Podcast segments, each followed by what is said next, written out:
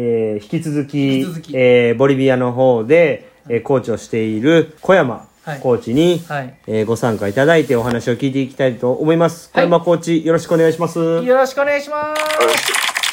お願いします。その3ということでね、はい。来ましたね。えーこの回が一番メインになりますね。あの、いいろいろね、あの、ボリビアでの苦労とかね、うん聞いていったんですけれども、最後はね、うんあの、逆にボリビアで学んだことを、何を日本にこう、うん持って帰ってきたいか。そうやね。まあ、もしくはこう、何が生きるんじゃないかなみたいなことをね、うんこう、深く深くね、いろいろね、聞いていきたいんで、うんよろしくお願いします。お願いします。お願いします。はい。えー、はい。ある大根ですかね。iPhone! 大根へが iPhone 一番美味しいですよね。iPhone 大根が一番美味しい。iPhone? 大根。大根大根そう、おでんのやつや。ーさっきのそれ、あれ。ちょっと聞いとったな。おでんの話しようかってつぶやいた。大根一番うまいですよね。これおでんの回ちゃうねんお。でんの回ちゃうね、これ。じゃあ残念ながあじゃらメインやね。メインの回やねんな。まあ、俺はやっぱり筋やな。ええねええねええねおでんにいかんねおでんで。あの、うんおでんは置いといて聞かしてよ、その、ボリビアの。そう6年でやあ6年やってきたらさないんか。あそういうこと？そういうことか、ないんか。えっとね、うんあ、えーっと、難しいんですよね。例えばこれって、うん。僕がうん。日本に帰った時に、うん。日本に帰って働き始めた時に、うん。もしかしたら例えば、あの、自分の中で、あ、こういうことを学んで強くなったなって思うかもしれないですけど、ここで、これを日本に持ち帰ったるぞっていういうのはあんまり正直言ってないんですよね。ええただ、ー。ただ。なんすかね、あの、やっぱりこっちに来て、あの、理想を求めてやってきたんですけども。まあいろんな障害があって、あのーうまくいかないことっていう方が多いですよね。で、うん今多分コロナでそっちの方が多いじゃないですか。うん。なんで、な、なんていうんですかね、優先順位をしっかりつけて、いるとこは切って、えー、まあできることをしっかり強化していくみたいな考え方ができるようになってきたんじゃないかなっていうイメージはあります。うんそれめちゃくちゃええやん、大事なことですよね。うんそうですね。まあ、たともう本当にこのコロナも、ね、大樹さんよく喋ってると思うんですけども、できないことだらけが多くなってて、うん。はい。目標があったのにもかかわらず、その思ってたの、思ってたのと違うっていうのがめちゃくちゃあるじゃないですか。めちゃくちゃあるな。このに2020年っていう年は。うん。まあまあ、これはね、なんか日本っていてもボリビアにいても一緒かもしれないんですけども。うん。はい。まあそんな中で、まあ優先順位につけて、できないものはもうなんか切るというか、仕方ない。では、作り出せるものは作り出したりとか、できることをしっかりやっていく。それをもうさらに何倍もややっていこうみたいな考え方は、なんかそうなん、かできて、そういう考え方が、実際自分の身になって、絶対に日本でも行きますよね。うん。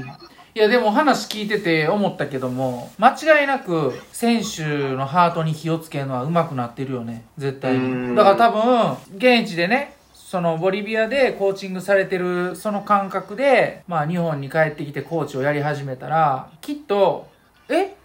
うん。そんなんで伝わるんやっていうかそうね。ああのやっぱうん。スッと入るでしょうね日本だったら。うん。そんなにそんなんていうの伝えるためにそこまであのーあれやこれやと工夫してね行動を変えてみたり、言葉変えてみたりこういろんなことをしてね分析してねやってるっていうのがまあ6年も続いてたらそらもうね言葉巧みに。た例えばさ今年さまあわあの僕まあ僕っていうか俺自身がすごい苦労してるんやけどな何？選手たちはどういうモチベーションなん？でそれに対してどういうアクションを、そうですね。うん。なんですかね。日本だったら、うん。あの、目標、目標に向かって卒業式だったりとか入学式っていうのがきっちりあるんですけども、で、それに向かってやっていくみたいうん。な。で、水泳も多分それも、で、あの、夏のインターハイだったりとか、日本選手権だって、くはっきりしたものがあるんですけど、ボリビアってあんまりそういうのがなくて、ああの、季節がそこまではっきりしてないのもあるかもしれないですけども、はいはい。一年中こう、だらーって流れていくんですよね。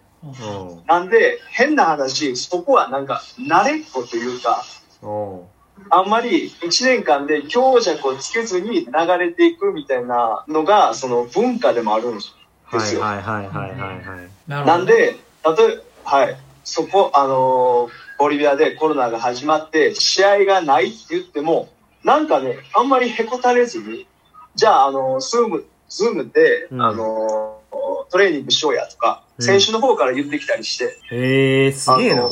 はい。逆に僕の方が、おい、やろうやろうっていう、なんか、なんですかね、選手発信がコロナですごいあったなっていうのは感じました。へえ。これすごいっすね。うん。うん。はい。じゃあ特にじゃあ自分から何か声かけをするでもなく、もうはい。子供らでこう全然、そうですね。まあ、うむしろこう壁とか苦しいとかっていう感じではないってことやな。そもそも。そうですね。なんか逆に楽しんでるというか、うんうんうん。はいはい。これもう教科書載るやつや、みたいな感じで。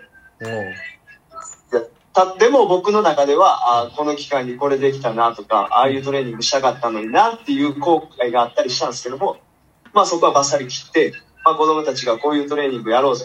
Zoom でできるからやろうぜみたいな感じで言ってくれたのが、そうですね、モチベーションになったというか、なんか逆に僕がモチベーションになったっていうイメージがあります。これ、ボリビア魂ですね。そう、うん、なんか？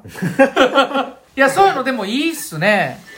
ええな。うん。いや、なんかね、そうですね、僕はね、逆にそのダラダラした感じが嫌だったんですよね。う。うんん。はい。ここに来てようなったのか、それが。はい。でもそれが逆にコロナで生きたというか、うんで、なんか水泳をやってる意味って、うんまあた大会で勝つとかっていうのもあるんですけど、やっぱり水泳自体を楽しむというか、うん。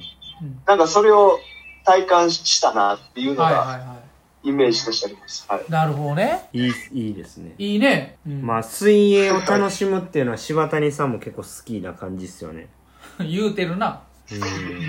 そうですね。うん。まあ、どっちかといえば、選手としては結構それは難しいんやけどね。でも、選手自身が楽しんでるっていうのはすごいですね。うん。だから逆に言うと、大会にそんな価値がないっていうのがボリビアかもしれないです。あ、課題としてはやっぱそういうのがあるってことだね。そ課題がそうですね。例えば日本だったらインターハイ最後の年とか、うん。うんで、これが最後の、えーなんちゃらかんちゃら大会だみたいなのあると思うんですけども、うんうんうん逆に言うとそういうのがなないっていうのも、まあ僕が変えていきたかったば部分ではあったんですけどね。う。うんん。例えばその試合とかでさ、はい。まあ1位の人には小山友成賞を作るとかっていうのはどうなん？いや、あると思いますけど。モチベーション上がったりせえへんの、小山、そう、いや、ありますよ。あの、メダルとかしっかりあるんですけど、ああほうほはいはい。メダルもあるし、その、代表選考大会みたいなのがあるんですけど、うもうなんか日本みたいにう、んその緊張感とか、それも雨降ったそのらけえへんとかいう感じ？もうそうです。いや、そう。ありま、ほんまにあるんですよ、それが。雷、かまあ、雷は日本でもあるか。うん。でも雨降って、うん。ちょっと延期しようとかもあるし、うんうん。で、な、なんすかね、その大会後の、えー祝福の仕方、メディアの取り上げ方っていうのもまだまだ、なんあていうんですかね、あなそこ足りてない部分があって。そこがね良くなっていけば、まあ選手たちもモチベーション上がってボリビアのこう水泳の発展にもつながるんかなそうですね。やっぱりメディアに取り上げてほしいっていうのがあって、うんまあでもそういうのがなくて、うんコロナ入ったんで、別にそういうのに左右されず、うんまあもちろん、もちろん左右されてる子もいましたけど。はい。まあでも、相対的に見ると、まあなんとか、なんとか耐えながらやってるなっていうイメージですね。ほうほうほうなるほどね。いやはいーかなりね深いところうんいっぱいなんかね、うんいろいろ聞けたし、うん。ボリビアの魂もね、僕らにや 宿ってほしいですね、う。うんんうーん、そうです現地でね。なんか、やってるコーチにしかやっぱ分からんことっていうのはんやっぱたくさんあるんですね、うんそうですねはい。いやこれまたね、うんもう10分経ってねうん。もう終盤になってきたんですよ、うん。まあたと、2回しましょう。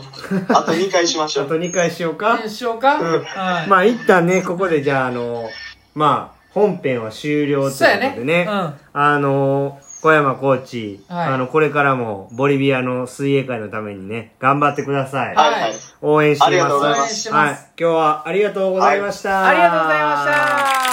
ありがとうございましたはい。ゴイゴイスー。ゴイゴイスー。ごいごいっすー。